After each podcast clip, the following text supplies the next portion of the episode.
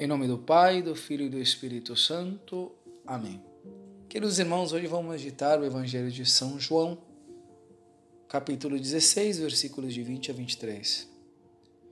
Queridos irmãos, no Evangelho de hoje, Cristo vai dizer a seus discípulos: Vós chorareis e vos lamentareis, mas o mundo se alegrará. Vós ficareis tristes, mas a vossa tristeza se transformará em alegria, e ninguém vos poderá tirar vossa alegria. E queridos irmãos, se existe algo que já sabemos e comprovamos, é que a alegria que nos brindam as coisas deste mundo é passageira, enquanto que a alegria dos filhos de Deus, depois de passar pela cruz, não termina jamais, é eterna. Isso é claro porque as alegrias que nos proporcionam o mundo vêm das criaturas. E as criaturas são seres finitos. Logo, jamais poderão saciar a fome e sede infinita que possui a alma humana. Só Deus pode satisfazer essa necessidade infinita. Bom, Tomás de Kempis, em seu grande livro Imitação de Cristo, vai dizer: A alegria do homem não está nas coisas materiais, senão que em uma boa consciência. Tem boa consciência e jamais terás tristezas.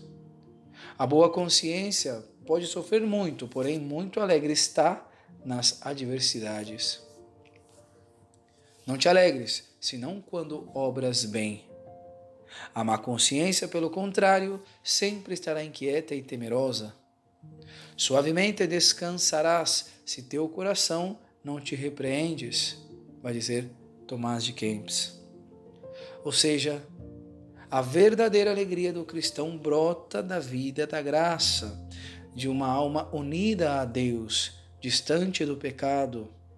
E esta vida da graça, de graça, depende do desprendimento ou desapego das coisas materiais. Pensais, por exemplo, nos religiosos que têm voto de pobreza, castidade, obediência. Por que são tão felizes? Muitos podem responder que porque estão mais perto de Deus, porque são mais santos. Bom, poderia ser. Mas a raiz desta, desta alegria está em que os religiosos, por sua regra, sua forma de vida, não possuem bens materiais, senão que fazem uso deles conforme lhes dá a providência.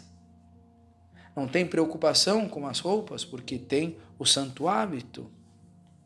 Tampouco estão preocupados em ter o carro do ano ou outra coisa por estilo, porque para um religioso tanto faz andar de carro ou não, ou menos os religiosos que buscam viver bem seus votos e regras.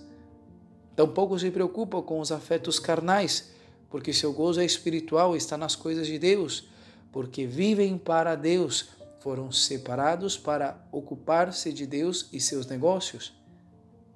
E por fim, são livres porque têm voto de obediência. Sua única preocupação é obedecer, como Cristo obedeceu a seu Pai.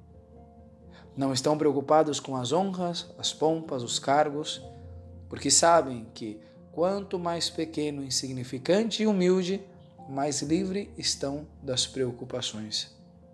Enfim, porque são tão felizes e alegres? Porque possuem esta alegria distinta do mundo?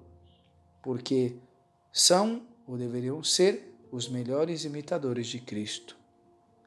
Por isso, queridos irmãos, ainda que não sejamos todos religiosos, ainda que não todos tenhamos esta vocação, que isso não nos impeça de sermos desprendidos, desapegados, humildes e obedientes.